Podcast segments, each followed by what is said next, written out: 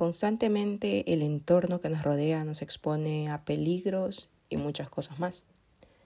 Pero al final del día no hay nada mejor como el hogar. Como el hogar de uno, obviamente, para sentirnos protegidos. Pero cuando el lugar al que llamamos hogar se ve alterado y distorsionado por alguna amenaza dentro de él, es cuando podemos llegar a experimentar miedos y, para ser más exactos, un miedo que tal vez jamás hayamos sentido. La historia que traigo en este podcast, al igual que la anterior, se trata de una historia verídica, o sea, de la vida real. Nos habla de cómo la tranquilidad y la ilusión de una familia se vio completamente destruida, al punto de alterar incluso la estabilidad psicológica de la misma, llevando incluso a estos a tomar decisiones que tal vez, para quienes no estamos en sus zapatos, las tomaríamos como ideas descabelladas o erróneas. Pero realmente en esa situación de completa intranquilidad e incertidumbre, no se te haría tan difícil incluso desprenderte de tu posesión más valiosa, con tal de huir de aquella pesadilla espantosa. La historia comienza alrededor del año 2014. La familia Bradus, compuesta por María, Derek y sus tres hijos pequeños, que estos poseían, eh, pues se puede decir que estaban en el mejor momento de sus vidas. Estaban a punto de iniciar una nueva etapa incluso habían adquirido una nueva casa en un aparente tranquilo barrio llamado Westfield en Nueva Jersey. Para ser exactos, era el 657 de Boulevard de Westfield. Lo pueden observar si quieren en Google Maps en las imágenes colocadas de dicha dirección. La propiedad recién comprada por esta familia no era una propiedad cualquiera. Era una casa colonial de seis habitaciones y tres pisos, con una riqueza cultural que la embargaba. La propiedad fue adquirida por 1.3 millones de dólares, sin duda alguna una gran inversión para los prados. Pero hay un dato que tal vez podría haber pasado por alto, o podría haber sido pasado por alto para cualquiera, de no ser por los hechos que más tarde pondrían en alerta la estabilidad de la familia. Una noche del 2014, Derek Bradus acababa de terminar una jornada intensiva de pintura en su propiedad, en su nuevo hogar de Westfield, cuando éste salió a revisar el correo. Los esposos habían cerrado la casa tres días antes y se encontraban haciendo unas renovaciones, antes de mudarse, por lo que para ser sinceros no había mucho en el correo. Había solo unas facturas y una tarjeta blanca. Esta tarjeta estaba dirigida con una letra muy grande y clara al nuevo propietario, y la nota en el interior comenzaba de manera suave y cálida. La nota comenzaba de la siguiente manera. Querido vecino de 657 Boulevard, permítame darle la bienvenida al vecindario. 657 Boulevard ha sido el objeto de mi familia desde hace décadas y, a medida que se acerca su cumpleaños número 110, me han puesto a cargo de observar y esperar su segunda venida. Mi abuelo vigilaba la casa en la década de 1920 y mi padre la vigilaba en la década de 1960. Ahora es mi momento. ¿Conoce la historia de la casa? ¿Sabe lo que hay dentro de los muros de la 657 Boulevard? ¿Por qué está aquí? Voy a averiguarlo. La carta identificaba la minivan Honda de los Prados, así como a los trabajadores que estaban renovando la casa en ese momento. Ya veo que han inundado el 657 Boulevard con contratistas para que puedan destruir la casa, como se suponía que debía ser. Escribió la persona. Mal movimiento.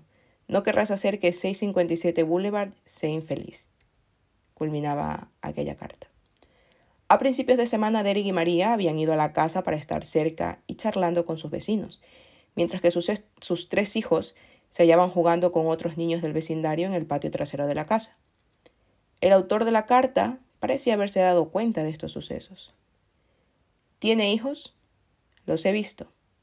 Hasta ahora creo que hay tres que he contado, escribía este seguidor anónimo. ¿Necesitas llenar la casa con la sangre joven que te pedí? Mejor para mí. ¿Era su antigua casa, demasiado pequeña para la familia en crecimiento? ¿O fue la codicia que lo trajo hasta acá? Una vez que sepa sus nombres, los llamaré y los dibujaré también. El sobre que había sido enviado no tenía remitente, pero no acaba aquí esta historia o esta carta continuaba. ¿Quién soy? Hay cientos y cientos de autos que pasan por 657 Boulevard, todos los días. Tal vez estoy en uno. Mira todas las ventanas que puedas ver cerca de 657 Boulevard. Tal vez estoy en uno. Mire por cualquiera de las muchas ventanas en 657 Boulevard a todas las personas que pasean cada día. Tal vez yo sea uno.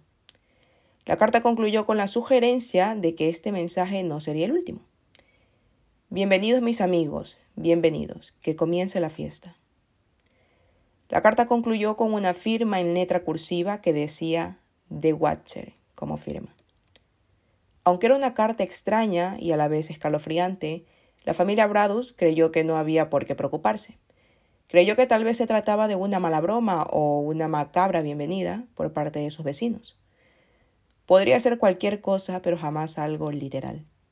Sencillamente era algo absurdo para ellos. Días después, mientras preparaban las modificaciones necesarias para mudarse, otra carta llegaba a la casa. Esta vez de Watcher se había dirigido a Derek y María directamente, escribiendo mal su nombre, o sus nombres en este caso, como el señor y la señora Bradus. Había estado el vigilante lo bastante cerca como para haber escuchado a uno de los contratistas que estaban trabajando en la reforma y haber escuchado que éste se dirigía a ellos. The Watcher se regocijaba de haber aprendido mucho sobre la familia en las semanas anteriores, especialmente de sus tres hijos.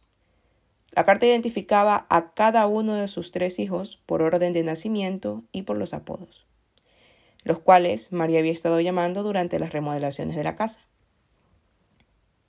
657 Boulevard está ansioso porque te mudes.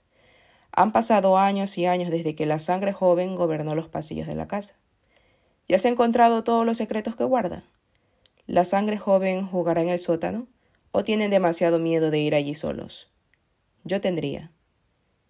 Tendría mucho miedo si fuera ellos. Está lejos del resto de la casa. Si estuvieras arriba nunca los escucharías gritar. ¿Dormirán en el látigo? o dormirán todos en el segundo piso. ¿Quién tiene los dormitorios que dan a la calle? Lo sabré tan pronto como te mudes. Me ayudará a saber quién está en qué dormitorio. Entonces puedo planificar mejor. Todas las ventanas y puertas en 657 Boulevard me permiten observarte y rastrearte mientras te mueves por la casa. ¿Quién soy? Soy el vigilante y he tenido el control de 657 Boulevard durante la mayor parte de las dos décadas. La familia Woods te lo entregó. Era su momento de seguir adelante y amablemente lo vendieron cuando se los pedí. Pasó muchos días. 657 Boulevard es mi trabajo, mi vida, mi obsesión. Y ahora lo es también la familia Bradus. Bienvenido al producto de tu codicia. La codicia es lo que trajo las últimas tres familias al 657 Boulevard y ahora te ha traído a mí. Tengan un feliz día de mudanza sabes que estaré pendiente. Esta segunda carta cambió todo el panorama de la familia Bradus. Estaba claro que fuera quien fuese, tenía una clara obsesión con la casa y sus residentes. Derek y María dejaron de traer a sus hijos a la casa. Ya no estaban seguros de que si podrían quedarse ahí. Varias semanas después llegó otra carta. ¿A dónde has ido? 657 Boulevard te está extrañando. Es ahí cuando entonces los Bradus acudieron a las autoridades en aquel año del 2014. La policía determinó que no podían o no tenían claro quién podía haber sido el autor de los mensajes, además de que no habían huellas que pudiesen atribuirse a los mensajes, ni información que revelara la identidad de su autor. Pero sospecharon de uno de los vecinos del vecindario, quien había querido devaluar el precio de la casa para adquirirla a un precio mejor. Si bien esta teoría expuesta cobra más fuerza en algún momento, dada la extraña personalidad que tenía aquel vecino, aunque en realidad nunca existieron pruebas que lo incriminaran, y en 2020 Lanford falleció sin que se pudiese aclarar la situación o limpiar su imagen de sospechoso. Durante años, el 657 Boulevard de Westfield se mantuvo vacía. El rumor había esparcido la zona y los Bradus no podían vender la propiedad. En 2019, intentando mejorar las cosas, intentaron alquilarla. Recibiendo inmediatamente una carta, en esta ocasión se citaban todos los accidentes a los que podían ser sometidos los inquilinos si se mudaban. Frustrados los Bradus intentaron realizar su propia investigación. Derek se obsesionó particularmente instalando cámaras en toda la casa y pasó las noches agachado en la misma, atento, observando a ver si alguien pasaba cerca de la casa. Su esposa incluso creyó que se estaba volviendo loco. También acudieron a varios expertos contratando a un investigador privado que se instaló en el vecindario vigilando todo de cerca, e incluso investigando a todos los antecedentes de los Lanford, pero no consiguió nada digno de admiración. En la primavera de 2016 pusieron nuevamente a la venta la 657 con la esperanza de que despertaran más interés. Dada la cantidad de personas que habían reaccionado a las cartas diciendo que las, habían que las habrían ignorado y simplemente se habían mudado a dicha casa. Los Brados celebraron una jornada puertas abiertas muy concurrida después de la cual Derek y María pasaron horas investigando a todas las personas que firmaron y comparando su letra con la de The Watcher. Pero cada vez que un comprador potencial expresaba interés y se reunía con los abogados de los Bradus para leer las cartas, se echaban atrás. Hasta la fecha nadie sabe quién escribió y envió las cartas que recibieron los Bradus en un lapso de cinco años. Tampoco se sabe con qué finalidad fueron escritas, y mucho menos si aquella persona estaba dispuesta a llevar a cabo todo lo que manifestaba en ellas.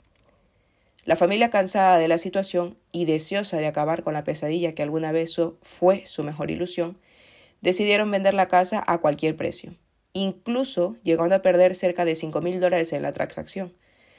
Según los nuevos reportes en 2019, los nuevos propietarios que se mantuvieron en el, anonimato para evitar que lo sucedido con los Bradus vuelva a repetirse, compraron el objeto de deseo de The Watcher por 960 mil dólares.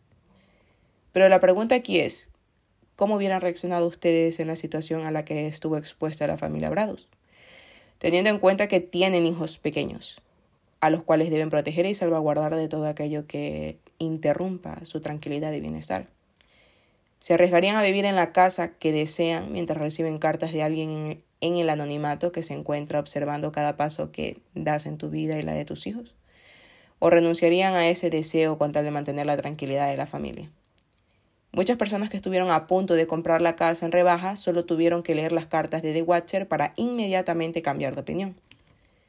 Sin duda alguna son muchas las impredecibles, inimaginables e intangibles cosas con las que convivimos día a día. Y The Watcher es una de ellas. ¿eh? Recuerden que mm, es una historia de la vida real, también inspiración para una serie que, que está en Netflix, que la pueden ver también.